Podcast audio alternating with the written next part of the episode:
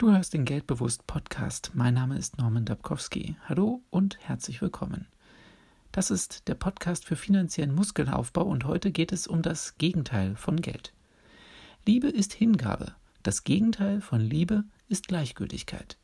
Geld ist Bewusstsein. Das Gegenteil von Geld ist? Ehrlich gesagt, bin ich mir da nicht so sicher. Ist es auch Gleichgültigkeit? Oder ist es Armut? Das Internet meint, es sei Armut, doch Armut kann es eigentlich nicht sein, denn Gesundheit ist ja auch nicht die Abwesenheit von Krankheit, und deshalb kann Armut nicht die Abwesenheit von Geld sein. Sonst müsste die Anwesenheit von Geld ja Reichtum sein. Oder liege ich da falsch?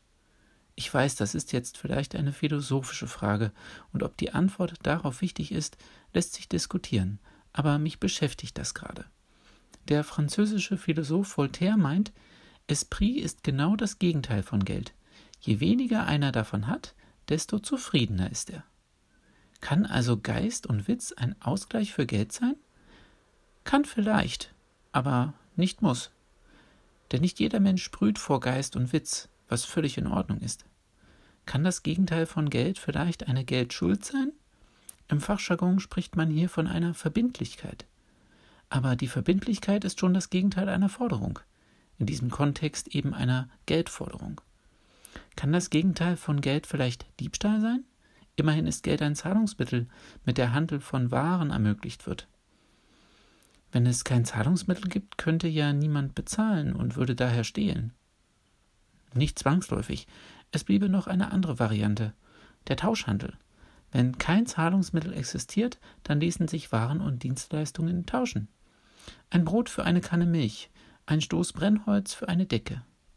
Ist also der Tausch das Gegenteil von Geld? Oder allgemeiner gesagt der Ausgleich durch Waren oder Dienstleistungen? Schauen wir uns nochmal die Definition von Geld an. Geld ist ein in staatlichem Auftrag aus Metall geprägtes oder auf Papier gedrucktes Zahlungsmittel. Demzufolge könnte das Gegenteil von Geld auch ein nicht im staatlichen Auftrag vergebenes Tauschmittel sein, beispielsweise Schmuck oder Tierfell. Geld in Form von Münzen und Scheinen wäre demnach ein Zwischentauschgut, das den Übergang von der Naturaltauschwirtschaft zur Geldwirtschaft geebnet hat. Ich weiß nicht, ob man die Frage, was ist das Gegenteil von Geld, überhaupt richtig beantworten kann. Mit dieser Folge habe ich aber einen Versuch unternommen, die Frage zu beantworten.